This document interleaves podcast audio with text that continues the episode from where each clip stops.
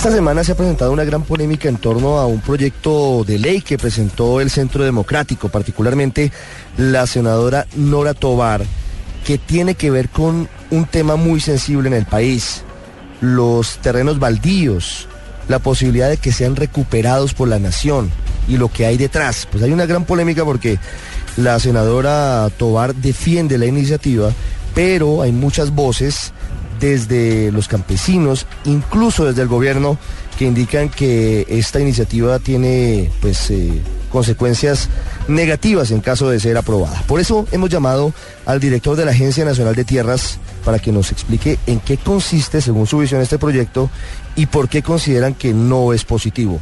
Doctor Miguel Samper, buenas tardes.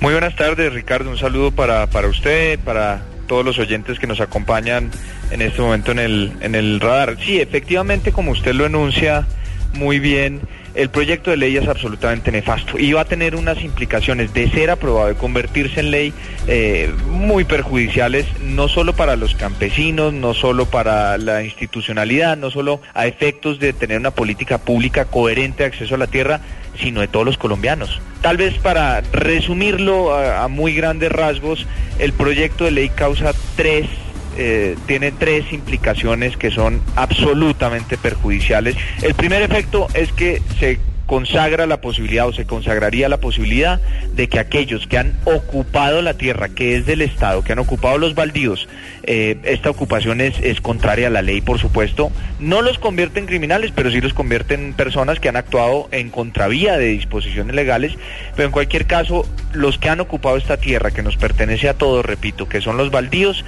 pudieran legalizar esa ocupación indebida. Con lo cual el proyecto lo que está permitiendo es, en últimas, es legalizar, por qué no decirlo, el despojo en contra de todos nosotros, de todos los colombianos. Lo segundo que lograría es ampliar la unidad agrícola familiar.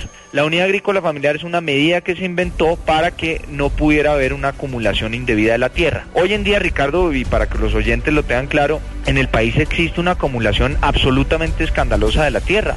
La mitad de la tierra del país está en manos del 1% de los propietarios. Con eh, la permisión que trae el proyecto de ley, lo que se estaría permitiendo es que haya más acumulación. Entonces la pregunta que debemos hacernos todos es si lo que queremos es que haya eh, no solo la mitad de la tierra, sino un 60, un 70% de la tierra que se la dejemos en manos del 1% de los, de los propietarios. Y tercero, y tal vez la medida más perjudicial, es que borra de un plumazo 12 años de esfuerzos de la institucionalidad eh, que era en el caso anterior de la anterior institucionalidad del INCODER y de los esfuerzos de la Agencia Nacional de Tierras en este momento por recuperar esos baldíos indebidamente ocupados, porque lo que establece el proyecto de ley es que todas esas resoluciones mediante las cuales el Estado recuperaba la tierra que le pertenece al Estado, pues se quedarían eh, absolutamente anuladas y deberíamos devolverle esa tierra a las personas que, que, las ocuparon indebidamente o que las acumularon indebidamente. Tiene unos efectos realmente perversos este proyecto de ley. La senadora Tobar dice que con esta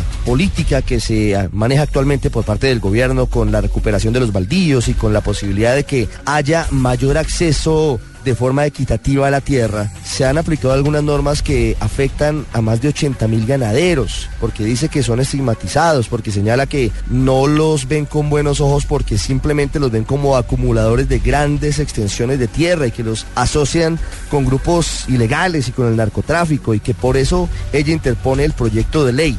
¿Cómo ve esa justificación de la senadora Tobar? Si lo que, lo que se pretendía en un principio era que no se estigmatizara a un grupo de ciudadanos, no hay que legalizar el despojo en contra del Estado ni en contra de los colombianos para hacerlo. Ahora, sí le quiero aclarar eh, eh, algunas cuestiones. Lo primero es que desde la Agencia Nacional de Tierras no se estigmatiza absolutamente nadie. Cualquier persona que esté trabajando el campo va a ser tratada como tal sea un gran eh, propietario, un empresario, un inversionista, un pequeño, mediano propietario. Lo que ocurre es que evidentemente la prioridad tiene que ser dentro de la política de acceso a las tierras, pues garantizar que haya una distribución más equitativa de la tierra no, no estigmatizando a nadie, sino preferenciando más bien los derechos de los campesinos y de los campesinos humildes, que son los más vulnerables dentro de los grupos vulnerables que ha tenido este país y con quienes tenemos una deuda histórica insoluta desde hace eh, varias décadas. Y lo segundo que hay que decir es que en esta tierra cabemos todos, Ricardo. Es que lo que estamos buscando desde la Agencia Nacional de Tierras es no, no llegar pues allá eh, con funciones inquisidoras a, prejuzgar eh, a las personas que tienen grandes extensiones de tierras. No, todo lo contrario.